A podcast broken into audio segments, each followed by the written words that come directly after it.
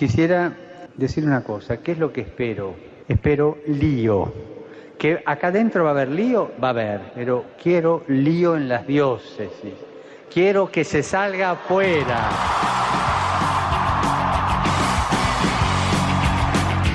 Armando Lío, con Fran Juárez desde Murcia. No puedo pelear contra algo invisible. No me. Otra no me sirve. Muy, muy buenas noches, queridos amigos de Radio María, seguidores de Armando Lío. Es un verdadero placer poder estar en esta calurosa noche de agosto, dispuestos, como siempre, una vez más, a armar lío. Voy a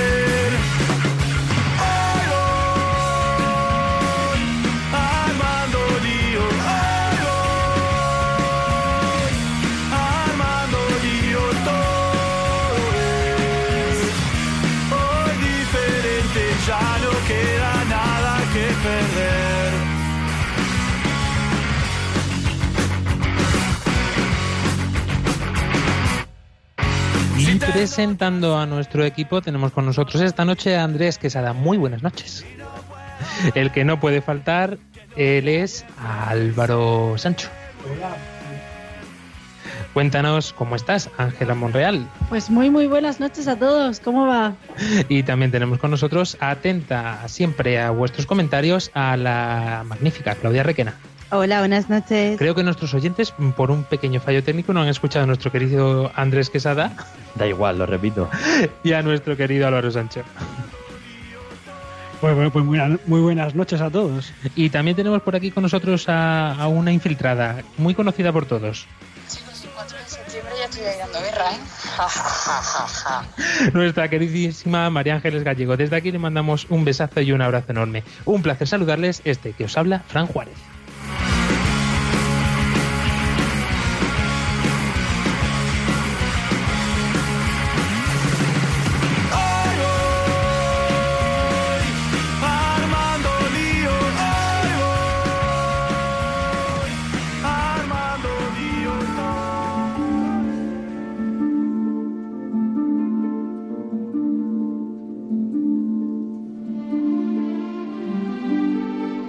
Comenzamos nuestro programa de hoy, como siempre, poniéndonos en las manos de la Virgen. María, orienta nuestra elección de vida.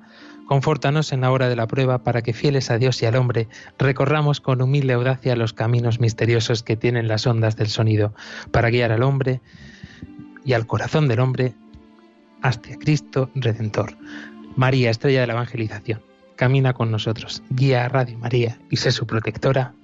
Amén.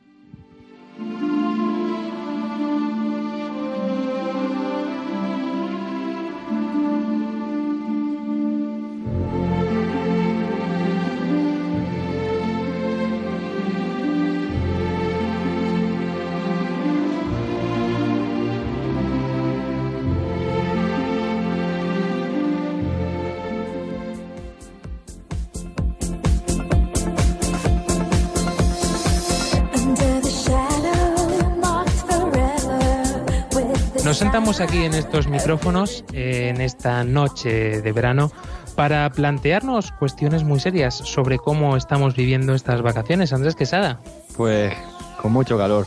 ¿Qué te voy a decir? con mucho calor y esperamos que con un espíritu de servicio. Por eso le damos al play al hashtag lío. Servicio.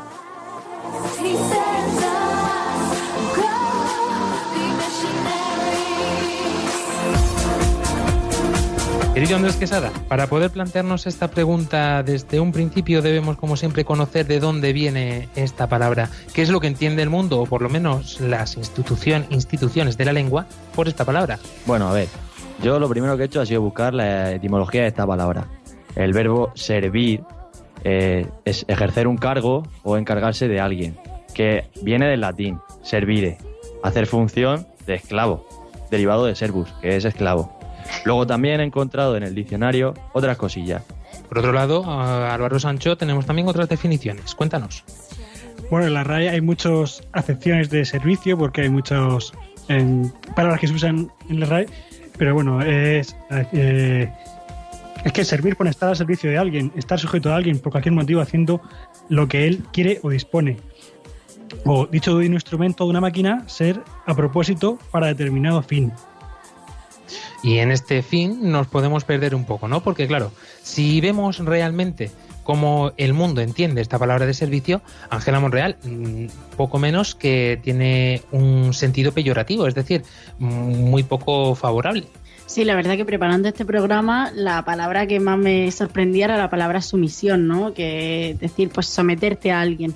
Y eso es lo que el mundo entiende como servir, como ser un esclavo, ¿no? Como bajar el estatus, que es algo que, que Jesucristo le da la vuelta a la tortilla y te dice, no, no tienes ni idea, amigo. Y te lo explica y te dice que servir al otro no es para nada ponerse eh, ponerse en manos del otro, por así decirlo, o humillarse, sino justo todo lo contrario, es poder mm, ponerte a- en actitud de, lo que el otro necesite de ti. Fijaros qué curioso que hay una, un, un- un pequeño texto que se hace durante la bendición de los ramos, eh, en el domingo de ramos, lógicamente, que dice así, dice, la palabra servicio adopta dos significados opuestos según se mira en este sentido. Dice que según designe la sumisión del hombre a Dios o la sujeción del hombre por el hombre bajo la forma de esclavitud. La historia de la salvación enseña que la liberación del hombre depende de su sumisión a Dios y que, tal y como se dice en la bendición de los ramos, servir a Dios es reinar. Pues yo la verdad es que me dicen esto y digo, ¿cómo va a ser eso posible? O sea, si te vas a someter a alguien, ¿cómo vas a reinar? Y luego resulta que, que sí que es verdad, que lo pones en práctica y al menos yo lo he experimentado. Esto de, de dejar un poquito al lado tu ego, de dejar un poquito al lado el pensar en ti y en ponerte a pensar en los demás, el poner a hacer, a hacer cosas por, por otros sin pensar en ti. Esto siempre me recuerda a mí a una cita que parafraseo así un poco, que dice algo así como que quien quiera ser el primero entre vosotros, que sea, que se haga el último, ¿no? Que sea el servidor entre, entre todos. Y esto, eh, leyendo un poco sobre esto, decía que anticipa la resurrección, porque te, te lleva a hacerte libre incluso de uno mismo, ¿no? De la libertad más absoluta, de que ni tú mismo, eh, al ponerte al servicio del otro, eres libre hasta de tu egoísmo, de tu vanidad, de estar todo el rato pendiente de ti, te liberas de esa ansia de ser y de tener que tenemos todos que, que dicen, no, no soy para mí, sino para el otro. En este servicio podemos ver también cómo las mismas relaciones humanas pues tienen este significado de servir en dos situaciones, como nos decía este preámbulo de la bendición de los ramos, ¿no? Y además profundamente con un sentido distinto, la de esclavo tal y como aparece pues en el mundo pagano, como lo entendemos en el mundo de hoy en día que nos rodea, en que el hombre pues es servidumbre intrínseca, está puesto siempre al nivel de los animales y de las cosas, y la del servidor, tal como la define la ley del pueblo de Dios. Así vemos, tal y como nos dice el vocabulario teológico, que el esclavo no deja de ser hombre y tiene su puesto en la familia, de modo que siendo verdadero servidor, pues puede llegar a ser en ella hombre de confianza y heredero. Vemos así como um, realmente cobra un sentido totalmente distinto al que nos propone el mundo. Sí, es más, yo también me para pensarlo, digo, en el mundo también el servicio, eh, un poco también el trabajo se da, ¿no? Porque si no existe el servicio, eh, muchos trabajos pues no se podrían realizar. Por ejemplo, voy a poner el ejemplo de siempre, ¿no? Yo estoy estudiando enfermería y la verdad es que esa carrera es una donación completa al otro, es un servicio completo. Y esto también me recuerda a, no sé si habéis visto la película de Batman o alguna película así en la de crímenes donde aparece siempre un mayordomo. Ese, ese personaje que siempre está por detrás sirviendo, que no se le ve. Pues esa, esa figura también se da mucho en la actualidad y es muy importante. A- En, la nobleza, en gente con dinero. Esa profesión es muy importante porque es, eh, aunque muchos ahora ya no se llama, no se llama eh, mayordomo. Mayordomo. se me ha ido la palabra. Eh, tiene, o tiene, tiene otro nombre. Eh, hay una cosa que, que me hace mucha gracia que has dicho que hay muchas maneras de, de servicio. Eh, dicen que, que es peyorativo, ¿no? Ponerte al servicio del otro. Pues sin embargo, por ejemplo, un oficial a su rey, eso era como un servicio de honor, ¿no? Algo que todos buscamos que ser, tener y poder servir al otro, pues se ponía a disposición de su rey y era un honor para ellos, ¿no?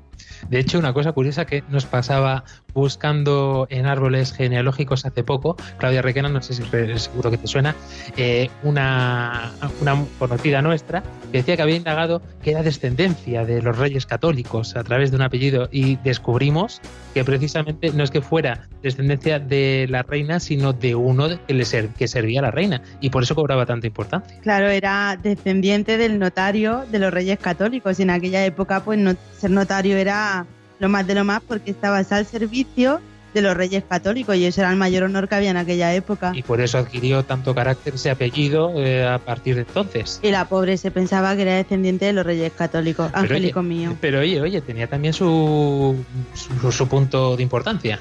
¿Por Oye, no pues si el secretario es tan importante, aquí Andrés debe de ser el más importante del grupo, porque Bueno, es nuestro bueno. secretario. Sí. Eh, Ya lo dice la lectura en, mucha- en muchos sitios. El que quiera ser el, el primero entre vosotros, que, que se ponga a servir. Cuando se puso Jesucristo a, a- a lavar los, los pies.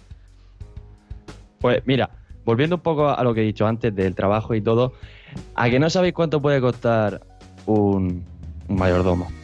Pero se sigue llamando mayordomo, hemos dicho. ¿o no? No, se llama Personal Assistant Executive. Uf, Pero bueno, para que me entendáis, mayordomo. Cuéntanos, cuéntanos, ¿cuánto puede costar? Pues entre unos 50.000 y 180.000 euros anuales. E incluso la formación también es muy cara. En unas cuatro semanas te pueden llegar a costar en una academia de lujo unos 6.980 euros. Calderilla. O sea que estamos hablando de que eh, se paga muy bien y con un distintivo importante. Un servicio caro. Vamos, como un máster, igual.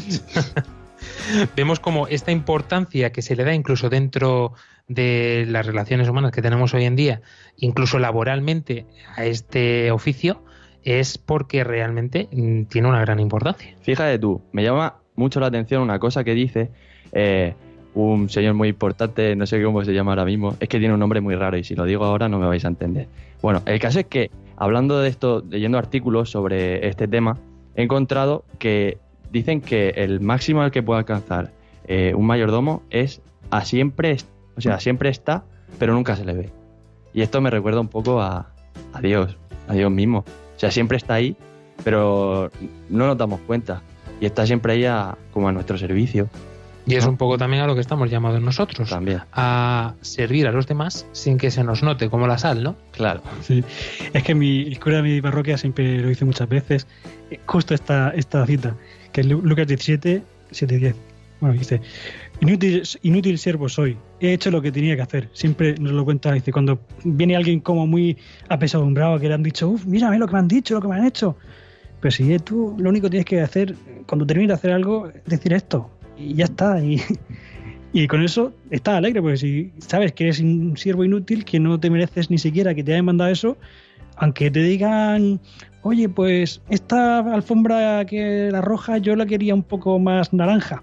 Y dices, "No". Pues dices, si te das cuenta que eres un siervo inútil, se te van todos los... Antes de continuar, ¿qué es para vosotros servir, queridos oyentes? Pues sabéis que tenéis abierto, no lo hemos dicho, pero mm, lo recordamos en estos instantes, que tenemos abiertas las vías de contacto a través de nuestro Facebook, con comentarios, a través de nuestro Twitter o también en nuestro número de WhatsApp 685 25 22 55. Mm, 685 25 22 55. Atentos estamos a vuestras respuestas. Preguntaros realmente en esta noche de verano ¿Qué es para vosotros esto de servir? ¿Qué significa para ti concretamente servir? Y nosotros, pues, encantados, como siempre, de que nutráis este programa también con muchas respuestas. Ángela Morreal. Yo volviendo un poco a lo que decíais de, de servir sin que se te note y todo eso, yo por ejemplo veo que, que muchas veces de mi egoísmo sale el que si ayudo en mi casa, por ejemplo, quiero que mis hermanos sepan que yo he ayudado para que luego no me toque a mí recoger la mesa, porque yo puedo decir, no, no, ya la he puesto, ¿no? Yo ya tengo la excusa. Entonces es caer realmente en un egoísmo, hay que saber servir y ser realmente humilde. Yo por ejemplo lo tengo que pedir todos los días.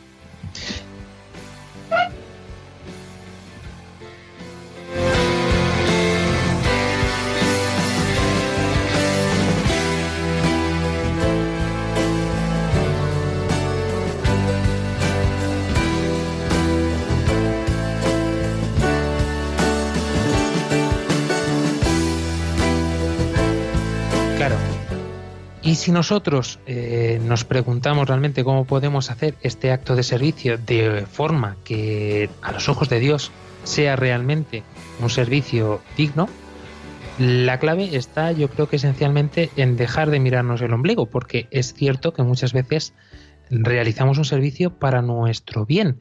Quizá nos sirva de ejemplo esto que había dicho Ángela, ¿no? Que muchas veces el honor de servir a un rey, de servir a alguien que había por, encima, a ti te da un estatus. Entonces, mm, ¿dónde queda el servicio? ¿Sigue siendo realmente servicio? Eso es eh, también importante plantearse esta pregunta, ¿no? De ¿con qué fin hago yo esto? ¿Con qué fin sirvo yo a mi familia, a mi madre, a mis hermanos? ¿No? Si buscamos siempre nuestro bien, al fin y al cabo es que eso como que cae en balde, ¿no? No sirve para nada. Es un poco dejar de esto, el ser generosos y dejar de mirarnos a nosotros mismos. Y bueno, y otra, otra cosa que también dijo mucho mi, mi- dijo una vez mi, párroco es eh, que a lo mejor tú estás haciendo una cosa y dices tú, pues que en el fondo lo estoy haciendo con un servicio, con un corazón malo, a lo mejor por, por eso, por por estatus y por... Y, y dijo, pues eh, esto no tengo que hacerlo. Y, le corrigieron diciéndole, no, pero si este, eso, eh, eso que tú estás haciendo, si tú piensas que es algo, si va a ser algo bueno, no dejes de hacerlo simplemente porque tú piensas que es solo por orgullo. Mm, tú piensas bien si realmente eso va a ser un bien de verdad, porque sí, el orgullo está ahí. Todos tenemos, por mucho que digamos que somos muy humildes, todos tenemos nuestro orgullo y no cada gustillo que nos digan que bien lo ha hecho, pero que eso tampoco es obstáculo para hacer si realmente vas a hacer un bien. Sí, mira, hay una cosa que dice Biblia muy importante, que es, eh, esto lo, lo dice de, no se puede servir a dos dioses. O eliges a Dios o eliges el dinero. O eliges eh, olvidarte de ti y, y ver cuál es la voluntad de Dios. O, o bueno, o haces tu propia voluntad y a ver lo que sale. Hablando un poco de eso de los honores, de servir a un rey y todo eso, yo por ejemplo lo pensaba ahora y digo, pues si, el, demonio es el, señor de este mundo, eh, servir al dinero significa servir al, señor de este mundo, ¿no? Que es la, la gran diferencia que tenemos a la hora de servir con humildad verdadera o con ese egoísmo que decíamos. Y es si sirves para, para la vida eterna, para Dios, para libremente y, y sin esperar nada a cambio, o si sirves esperando esa esa aceptación y ese que bien lo has hecho por parte de- del otro, ¿no?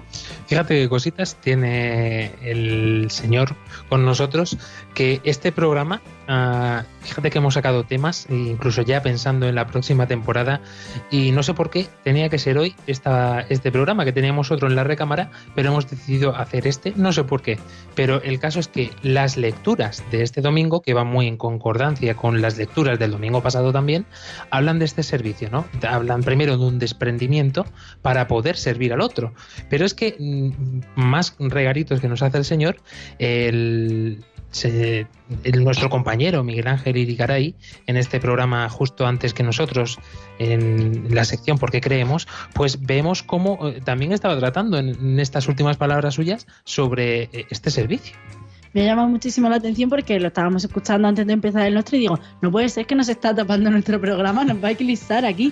Pero sí que es verdad que es que mm, nosotros seguimos al Papa, seguimos a la Iglesia y la Iglesia que, no, que nos dice, no nos dice tenéis que ser, tenéis que acumular, que va, nos dice todo lo contrario. Seguir el ejemplo de Jesucristo que se ciñó el trapo a la cintura y le lavó los pies a, su- a sus discípulos. Y esto mismo, un vivo ejemplo de ello es el Papa Francisco, para con nosotros y como reflejo hace muchos signos, como el que se queda grabado siempre a todo el mundo en, todo, en todas las Semanas Santas. Este jueves santo, que siempre suele hacer, pues con los más pobres, eh, suele ir, desplazarse a una cárcel para ponerse al servicio. A mí esto me llama mucho la atención porque ya lo hizo lo hacía Juan, el Papa Juan Pablo II, lo hizo también Benedicto XVI, muchos papas a lo largo de la historia. No solo ponerte al servicio del más débil, del más pobre, del que menos tiene, sino al pobre de espíritu, al, al que se ve como un pecador público, ¿no? Igual que Jesucristo ante esta pecadora pública, pues el Papa Francisco siempre hacía, hace este gesto los jueves santos y el mundo se estremece ante esta imagen y llama mucho la atención. Y reflejo de ello es que todos los noticiarios del mundo, ese jueves santo, siempre ponen la imagen del Papa lavándole los pies a los presidiarios. Es algo impresionante. Yo recuerdo una imagen en concreto que el Papa, que sabéis que su distintivo es el color blanco, pues él llevaba, no sé si un chaquetón marrón o algo así, intentando disimular ese, ese hábito blanco que lleva él para, pues para que, que no, no- no fuese reconocido. Eso que decimos de que queremos que se nos reconozca y el ser, pues él iba buscando todo lo contrario, que nadie sepa quién es el que está atendiendo a los pobres. Que no sepa tu mano derecha lo que de la izquierda o es al contrario, es que no me acuerdo. Ninguna Así mano. que, no- que la una no sepa lo que hace la otra. Momento de mm, expresar lo que nos estáis contando. Nos dice nuestra querida compañera amiga ya, Rocío, dice buenas noches chicos, eso sí que es servir en pleno agosto haciendo el programa. Madre mía, pobrecita. Esto es un regalazo del Señor porque si no, no podríamos estar aquí. Continúa diciéndonos, yo cada día le pido al Señor que lo que hago por y para Él sea para su gloria y no para la mía. Soy una sierva inútil que en la parroquia hace todo lo que le piden. Yo sirvo en catequesis de niños y confirmación de adultos. Para mí servir es no decir nunca que no al Señor, al, a lo que me piden para que el Evangelio llegue a toda la gente posible. Muchísimas gracias, Rocío, por tu comentario que también nos da un ejemplo de cómo podemos empezar a salir de nosotros mismos en este servicio que la Iglesia, como es sabia, pues nos ofrece dentro del templo en sí. Cuántas labores hay que hacer siempre en la Iglesia, desde lo más sencillo como es la limpieza hasta poder ayudar al párroco con las catequesis o en la administración de la parroquia. ¿Cuántas cosas podemos hacer? Ahora mismo, por ejemplo, se me viene a la cabeza el ejemplo que me contaron ayer mismo de una chica que está en proceso de beatificación, Kiara, no recuerdo el apellido, después de la pausa os lo busco. Y, dice, la historia es muy fuerte, yo la resumo muy breve. Dice algo así como que se casó muy joven, en una peregrinación co- conoció a su marido y se casaron en, eh, con 24 años así. Y enseguida pues ella se quedó embarazada y le dijeron que el bebé pues nacería mal. Y sin embargo ella decidió seguir para adelante porque escuchó que un cura le decía, el Señor quiere traer esa vida al mundo y te ha elegido a ti como instrumento, ¿no? Y ella sirvió de esa manera a su hijo. Nació efectivamente, dio tiempo a bautizarlo y murió. Vuelve a quedarse embarazada al poco y otra vez el niño pues va a nacer mal, pero, pero siguen adelante, habla con el marido y recuerdan que, y alguien le dice, no solo, no solo está siendo instrumento, sino que tu hija, que ya está en el cielo, le- les ha- os ha recomendado como portadores de esta vida, aunque vaya a nacer por poco tiempo, pues para el Señor es.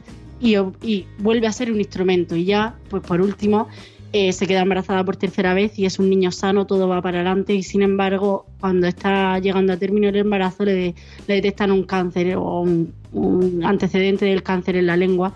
Y ella decide seguir para adelante con el embarazo y tratarse más tarde, a pesar de lo que decían los médicos.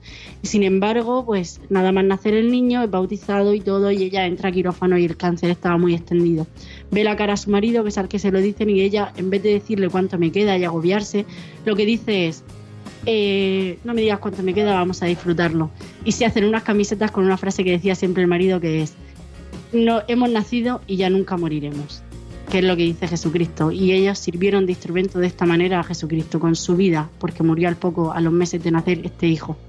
Y ahí está la clave de todo, porque si este servicio ya no solamente hacerlo hacia el otro, aunque el mismo Señor nos lo dijo, ¿no? Lo que hagáis con uno de estos pequeños lo estaréis haciendo también conmigo. Vemos el reflejo de cómo debe ser este servicio. Nos llega también un comentario desde Facebook, nos dicen, servir para mí es ayudar sin recibir nada a cambio, hacer con la mano derecha lo que no quieres que sepa la izquierda. Y nos apunta también que en la iglesia siempre hay mucho trabajo. Muchísimas gracias, muchísimas gracias también nuestra querida amiga Olenis. Veo que estamos en sintonía, ¿eh? Muchas gracias, oyentes. Hemos de decir que el comentario ha llegado antes de que estuvieras ah, comentándonos. Vale, tú ganas. Pero sintonía total, estupenda. Y en este servir, en este darnos al otro, es en el que estamos inmersos en esta noche. Eh, volvemos a repetirlo, queremos que escucharos, queremos saber cuál es vuestra opinión, cómo, cómo entendéis vosotros este espíritu de servicio.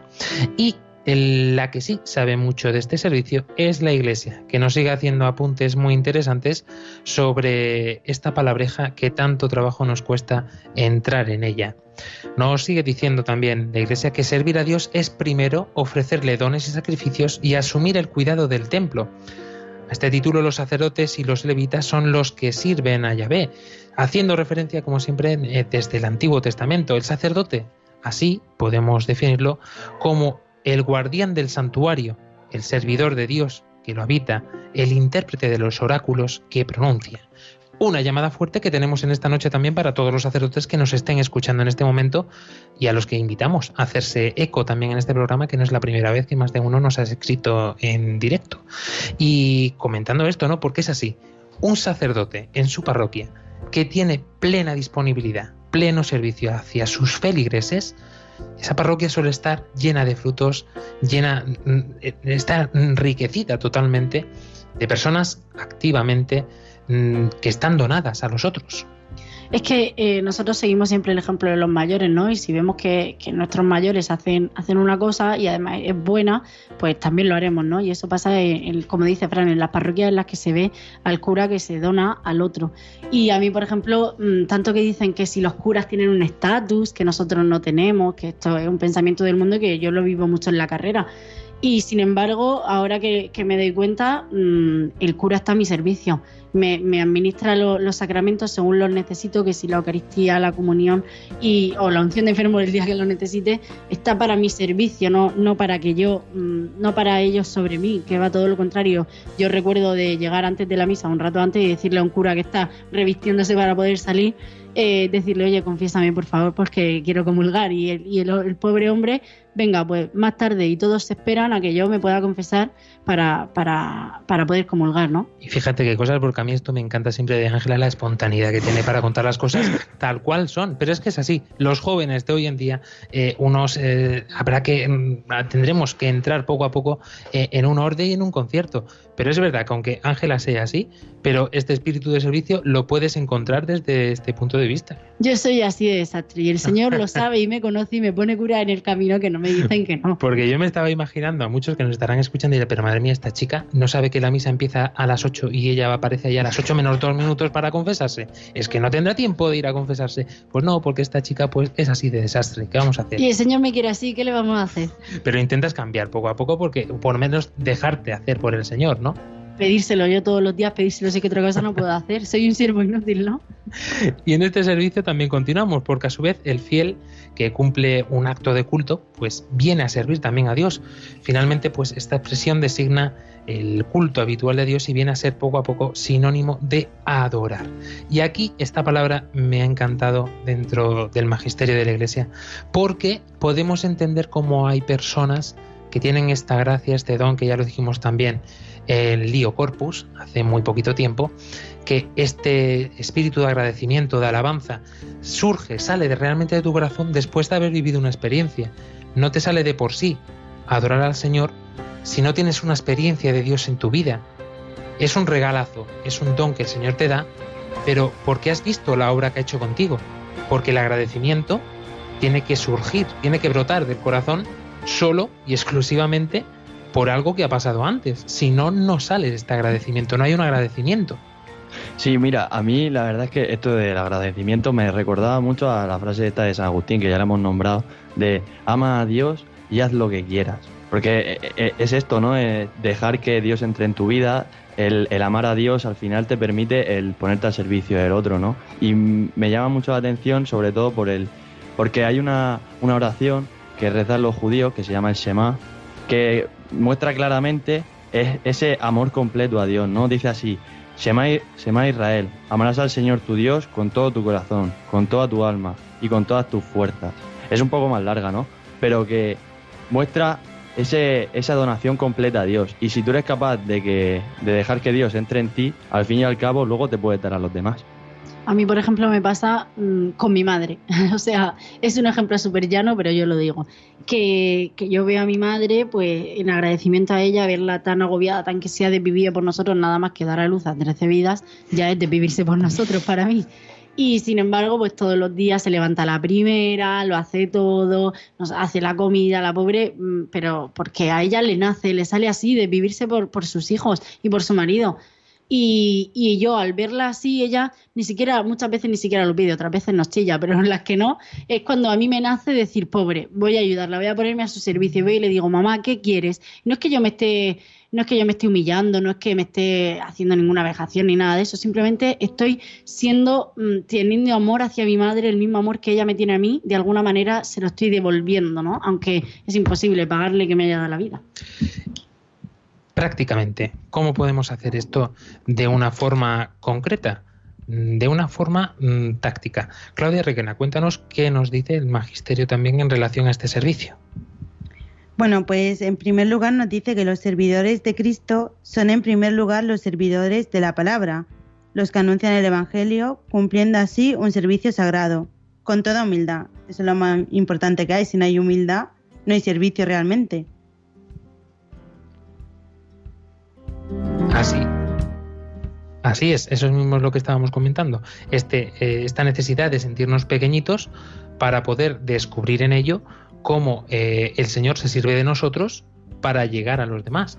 Pero en esa disponibilidad, que es igual a la humildad, pues nosotros podemos eh, darnos al otro, salir de nosotros para darnos al otro. Y haciendo un poquito así como del abogado del demonio, pues también podemos hacer otra cosa, ¿no? Que sería, bueno, tener en cuenta también la soberbia, ¿no? Que es justo lo contrario a esta humildad. Al creerme yo que soy Dios, creerme que soy yo el Dios de mi vida, y al fin y al cabo lo que estoy haciendo es cerrarle las puertas a Dios y a los demás. Porque al final lo único que hago es pensar en mí mismo y hacerme Dios de mi vida y creerme el centro del mundo y al final no acabo en el servicio porque digo, ¿para qué quiero servir a los demás si yo soy aquí el que, el que domina?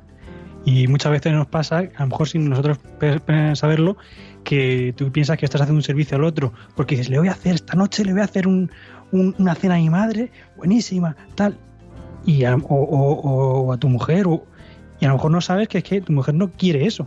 Tú quieres ponerte al servicio, es ponerte a, a- a la disponibilidad del otro, eh, pues escuchar a Dios, o tantas mm, eh, se- señoras ma- mayores que van allí a, la- a hacer servicios en, la parroquia y a lo mejor el cura no quiere eso. ¿sí?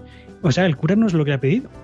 Es como ver las necesidades del otro. Yo, preparando esto, veía que, que decían que vivir en egoísmo es una manera también de no solo de cerrarse al otro, sino al mundo entero, porque no te das cuenta ni de lo que pasa a tu alrededor ya, ni, ni en cuanto a política, historia y todo.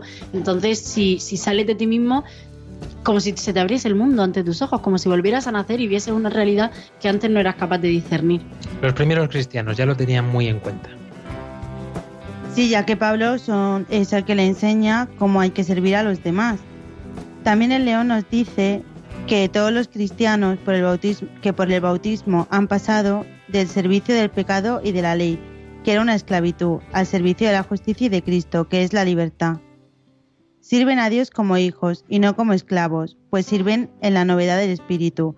La, gran, la gracia que los hizo pasar de la condición de servidores a la de amigos de Cristo les da poder servir fielmente a su Señor, que están ciertos de participar en su gozo. Si no servimos a Dios, servimos al otro.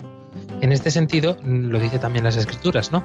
No podemos servir a dos señores, porque o bien servimos a otro, a uno y hacemos el mal el otro, o bien dejamos al otro de lado y no nos centramos en el que nos tenemos que centrar.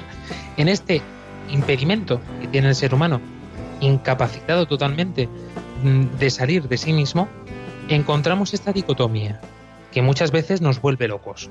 ¿Qué hacemos? ¿Nos preocupamos por el hoy o nos ponemos a soñar? A soñar en cómo hacer estas cosas, cómo hacer la otra. Eh, tengo que hacer el bien, tengo que hacer el mal. No sé si esto viene de Dios, mm, si viene del demonio o si directamente viene del mundo. Quizá por esto en esta noche queremos hacer esta pausa eh, de reflexión pensando también en estos sueños, en estos sueños que se nos pasan por la cabeza y que muchas veces no entendemos muy bien qué significan para nosotros porque no nos estamos dando al otro plenamente. Escuchamos.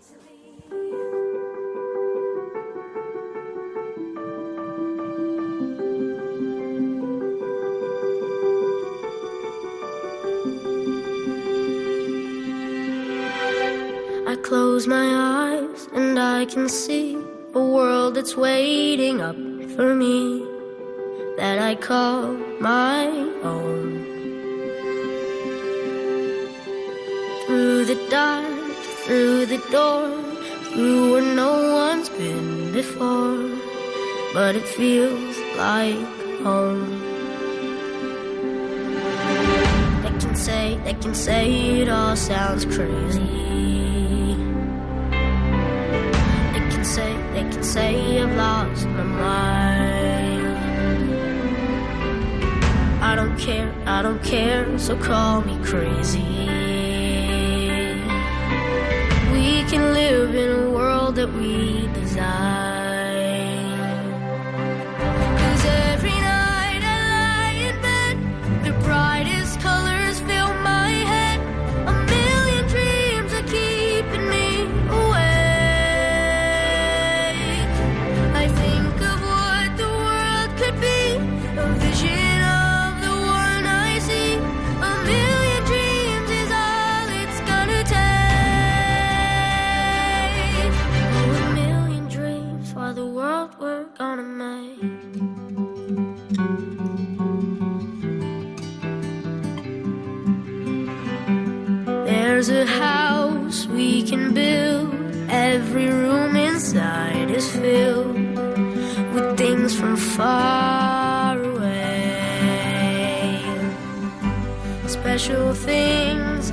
Compile, each one there to make you smile on a rainy day.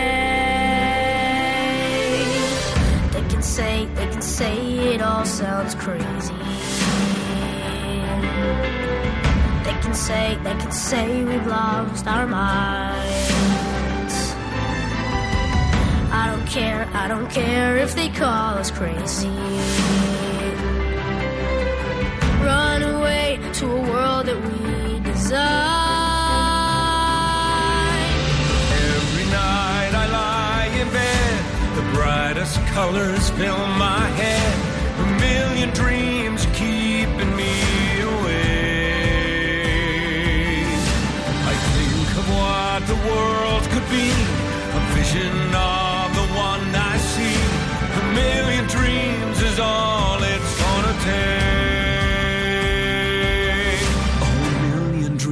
for the world we're gonna make.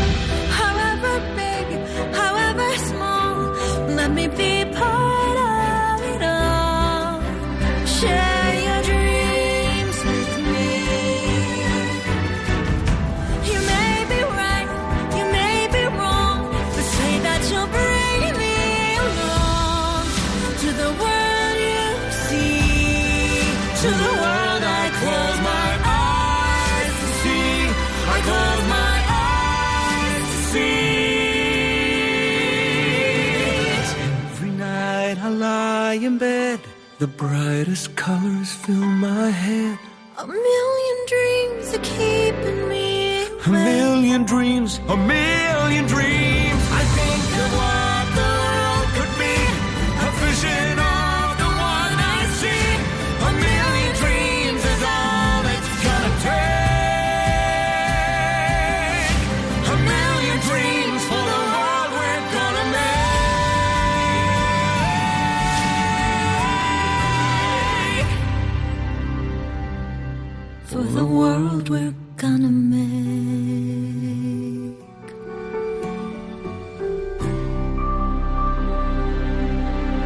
Estás escuchando Armando Lío en Radio María.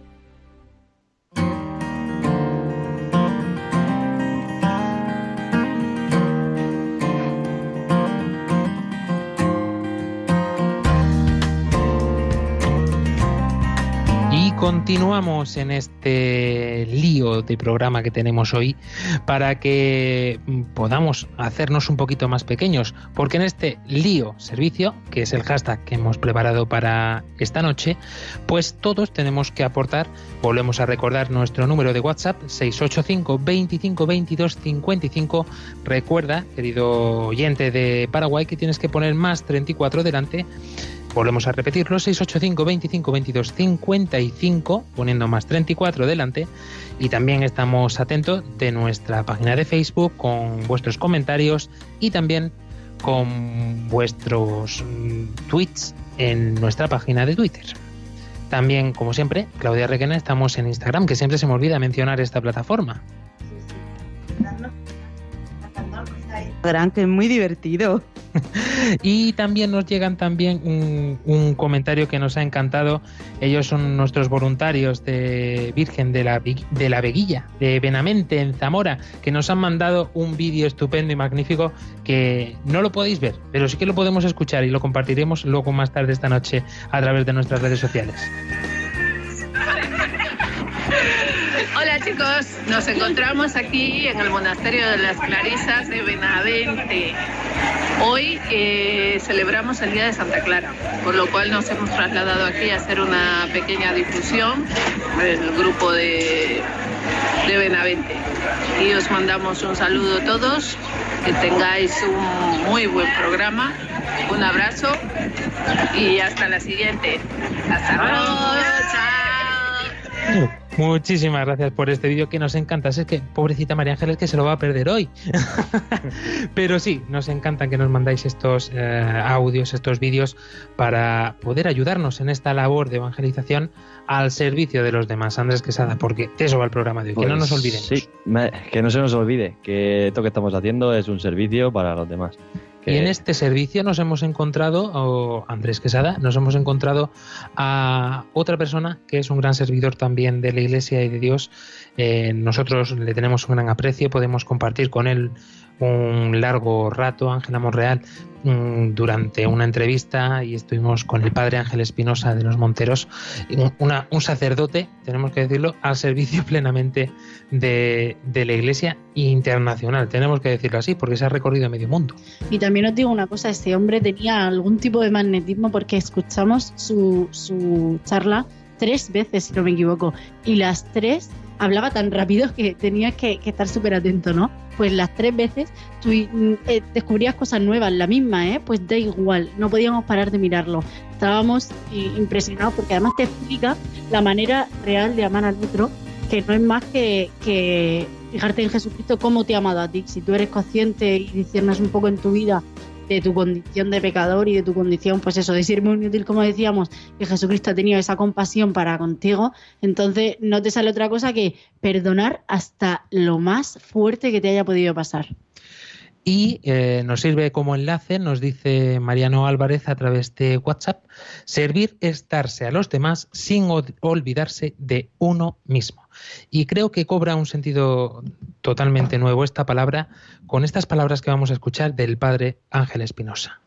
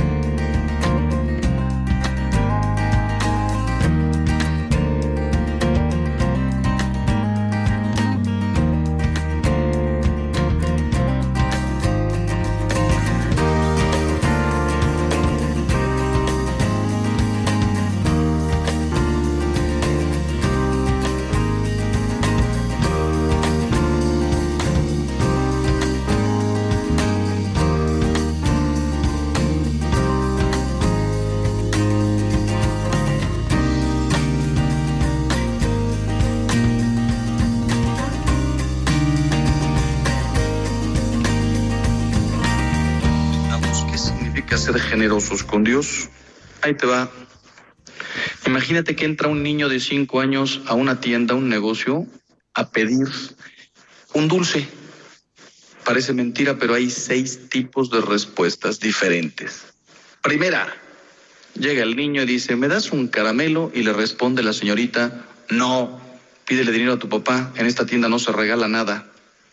Si alguien te ve, si alguien vio a la señorita, te quedas pensando, uy, qué horror, qué mala gente, un dulce, se lo hubiera regalado, hombre, es un niño, qué pena. Segunda respuesta, ¿me das un dulce? Sí, agarro un dulce y te lo doy. Si alguien te ve, ay, mira qué señorita tan buena gente. Le pidió un dulce regalado y se lo dio. Tercera respuesta, ¿me das un dulce? Meto el puño en un bote y te doy los que salgan. Cinco, seis, siete, ni los cuento. Si alguien te ve, dice, ojalá todo el mundo fuera así. Le pidió un dulce y le dio seis. ¡Qué maravilla! Cuarta respuesta, ¿me das un dulce? Agarro una bolsita y la lleno. Esto ya es cantidad. ¿Cuántos caben en una bolsita? 30, 50, 70, ni lo pienso, 5, 6 puños. Si alguien te ve, dice, no puede ser. Qué maravilla. Pidió un dulce y se llevó una bolsa. No hemos terminado. Quinta respuesta. ¿Me das un dulce? La señorita agarra la bolsita y se la da al niño y le dice, agárralos tú. Ah, mira, aquí ya es un salto no de cantidad, sino de calidad. Porque el niño va y agarra los que le gustan. Si te lo doy yo, no nos hagamos tontos. Yo te doy de los que ya no se venden. De los rancios, de los feos. Y además me cuelgo la medalla de que te regalé 80 dulces, sí, de los que valen un centavo. En cambio, dale la bolsita vacía y dile agarra y ahí lo ves de reojo cómo se va por los que están rellenos de licor. Los chocolates importados. Dices, manacha, ¿qué está agarrando este hombre? Sexta respuesta y última. ¿Me das un caramelo? Y la señorita dice, tú me pides a mí un caramelo. Tú eres el hijo del dueño. La tienda es tuya. Yo aquí administro. Yo vendo. Tú eres el hijo del dueño. Agarra lo que te dé la gana. La tienda es tuya, no es mía. ¿Sabes qué es generosidad? Reconocer que el que te pide algo en tu conciencia es el hijo del dueño. Es Jesús. Y Jesús es el hijo del dueño. El hijo de Dios, el dueño de tu vida, de tu inteligencia, de todos los dones que has recibido. Cada vez que sientas una voz en tu conciencia, no des un dulce, no des dos, no des ochenta de los rancios. Dile Jesús, agarra todo, todo lo tuyo es mío. Me pides que me haga sacerdote, me pides que me haga religiosa, me pides que me abra la vida, me pides que perdone un adulterio, me pides que sirva con un corazón más generoso. No me, a veces vienen y nos preguntan a los curas. Y esta es realmente la actitud con la que nosotros debemos mm, prepararnos y preguntarnos al mismo tiempo cómo estamos haciendo este servicio. Aquí es donde llegamos al punto en el programa en el que eh, poco a poco se desvela el sentido real de lo que estamos tratando en esta noche. Porque si nosotros, mm, fíjate que ha dado casos, Andrés Quesada, nos llama mucho la atención, pero es así tal cual. Eh, hay muchísimos casos. El primero, el segundo, el tercero, el cuarto, el quinto, el sexto. Fíjate si tenemos opciones de comportarnos ante el servicio. La verdad es que es muy gráfico, ¿no? Y a mí me gusta esto como lo habla, como lo habla el padre Ángel Espinosa. Me gusta porque es muy gráfico de esto de los caramelos, ¿no? De la tienda. Y, y yo veo que, que muchas veces es que hago lo primero, ¿no? De, no, que te voy a dar yo a ti un caramelo. Si ya estoy muy a gusto aquí. Pero luego en verdad me paro a pensar y digo, ¿qué digo? Si es que estoy vacío, si es que necesito de ti. Y es que al final, si no es por gracia suya, si no es porque él me lo da, no soy capaz de decirle, coge lo que tú quieras, la tienda, la tienda es tuya. O sea, no soy capaz de, de- entregarme com- por completo si no es por su gracia. Y la verdad es que, eh, o sea, da, mucho que, da mucho que pensar esto, ¿no? Y, y sobre el servicio, pues esa generosidad, esa disposición hacia el otro, pues es muy importante tenerla presente antes que, que nada. Y nosotros, ¿cómo tenemos nuestra disposición a hacer un servicio totalmente mm, discreto? Totalmente eh, que no se vea nada, que no se note nada. Esto es lo que muchas veces nos trae, nos trae de cabeza para hacer, ¿no? Porque somos débiles. Y en esta debilidad hay por ahí alguno que se encarga de recordarnos que podemos sacar provecho incluso de las cosas buenas que hacemos. Porque cuando nos damos al otro, siempre decimos, se, se palpa muy bien en las labores del voluntariado. Cuando preguntas a un voluntario por su experiencia realizando esa labor, sea en el ámbito que sea, siempre suele haber un- una frase que se suele repetir mucho, ¿no? Eh, es muy poquito lo que doy y es mucho lo que recibo. Recibo mucho más de lo que me, de lo que yo realmente entrego, ¿no? Y eh, en este servicio a veces trastocamos el sentido y nos damos cuenta de que a lo mejor estamos consiguiendo alguna cosita, estatus, o a lo mejor estamos consiguiendo realzarnos por encima de otro, o claro, necesitamos un espíritu humilde para poder hacer esto y tiene que ser un regalo total de Dios y nosotros una predisposición, que es lo que decimos siempre. Sí, mira, y es que al fin y al cabo las cosas caen por su propio peso. Si tú intentas hacer un servicio por interés, eso no se llama servicio. No es un servicio porque tú eh, lo que estás haciendo es, pues eso, buscar ese interés. Y cuando ya lo consigues, es como que ya lo que estás haciendo te aburre. Ya eh, miras lo que estás haciendo con otros ojos. Y ya no, no te das por completo o acabas aburriéndote y, no, y dejas de hacerlo. Por ejemplo, el, el hecho de, de venir a la radio y grabar, si tú lo ves, pues para que me admiren, para que me aplaudan, para que me digan que bien lo hago, al final eso, pues no te llena y como no te llena te ves vacío y al final pues acabas dejándolo, dejándolo porque dices, pues ¿para qué? ¿Para qué voy ahí si es que estoy cansado? Al final te, te vence la pereza. Pero cuando ya viene de Dios es algo distinto, ¿no? Porque yo eso lo he visto, que, que jolines, que, bueno, perdón, perdón por eso, pero que es como que ya dejas de mirarte a ti y esto es lo que, lo que estabas diciendo, ¿no? Que al final te viene eh, todo multiplicado por, por infinito. O sea, es mucho más grande de lo que tú, de lo que tú piensas, de, tus intereses. Y al final, pues eso es lo que te llena. Nuestro queridísimo director, el padre Luis Fernando de Prada, nos dio una clave, no recuerdo cuándo fue, pero sí recuerdo que fue en un encuentro de voluntarios que a mí me ayudó mucho y por eso quiero compartirla. Seguro que hay muchísimos voluntarios, no solo de Radio María, sino de otras asociaciones, ONGs o otros, o otros ámbitos que nos estén escuchando. Y es que realmente cuando te dicen, ay, muchas gracias, porque esto es así, cuando realizas una labor, y realmente el otro pues te da las gracias ante este servicio, ¿no? Y recuerdo que el padre Luis Fernando de Prada nos dijo a todos los voluntarios, hay una respuesta magnífica que revela que en tu corazón realmente hay un espíritu de servicio regalado por el Señor. Y es que de tu boca y de tus labios, no solo de tu corazón, por supuesto tiene que ir acompañado desde tu corazón, broten las palabras del Magnificat. Proclama mi alma la grandeza del Señor. ¿Por qué? Porque cuando decimos de nada, es como, no, no importa, no pasa nada, lo, eh, he hecho con gusto, ha sido, ha sido obra mía. Aquí está la clave, ¿no? Porque es eh, cuando realmente vemos que nos damos al otro, por eso a mí me encanta cuando llegamos a hacer el programa y uno llega cabreado, el otro llega agobiado, el otro llega refunfuñando. Eh, a mí esto me encanta, porque realmente es donde yo personalmente me di cuenta que esto es obra del Señor, ¿no? Porque si aquí todos viniésemos con caras alegres todos los días de la semana, pues yo me preocuparía, me preocuparía de que esto vaya funcionando bien. Yo vi claro que esto era obra del Señor cuando esta semana me encuentro con unos amigos de mis padres que me dicen, ¡Hala, Ángela, te escucho y me ayudas! Y yo pensando, ¿pero en qué momento?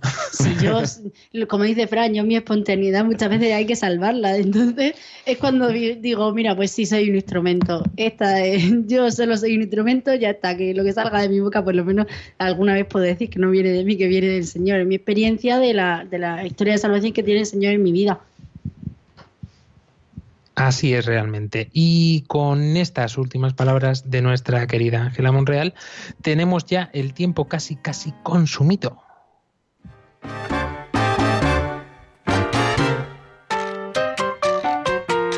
¿Qué haríamos nosotros sin nuestro gran Javier Pérez, que lo tenemos todos, todas las semanas a los mandos técnicos desde la Central de Madrid para que lleguen estas ondas a todo el mundo? Cerrando el programa, Andrés Quesada. Bueno, pues nada, muy buenas noches. Álvaro Sancho. Pues eh, quiero pedir una- un pequeño servicio que es que me acabo de enterar, bueno, me enteré esta tarde un, un amigo mío que, lo han, que ha tenido un infarto y está ahí bastante chungo, ¿verdad? Y si, si queréis podéis si queréis rezar por él, pues os lo agradezco. Nos unimos todos en oración, Ángela Monreal. Pues nada, buenas noches y eso, os animo a rezar por, por el amigo de Álvaro. Claudia Requena. Hola, buenas noches. Bueno, adiós ya. Pues desearos realmente, nos unimos todos, como decimos, a la oración mm, de, Árbal- de Álvaro, también pues de todos los que muchas veces pues, nos pedís que recemos por vosotros. Eh, muchas veces pensamos, mm, esto realmente eh, es Radio María, ¿no? Todos unidos en oración, en comunión, y es donde se ve que realmente pues somos iglesia. Y todos mm, podremos algún día servirnos unos a otros con un espíritu agradecido de esta forma, solo si estamos apoyados en el Señor y todo nos viene dado de Él. Hasta dentro de dos semanas, España, hasta dentro de siete días, Paraguay. Adiós. Adiós.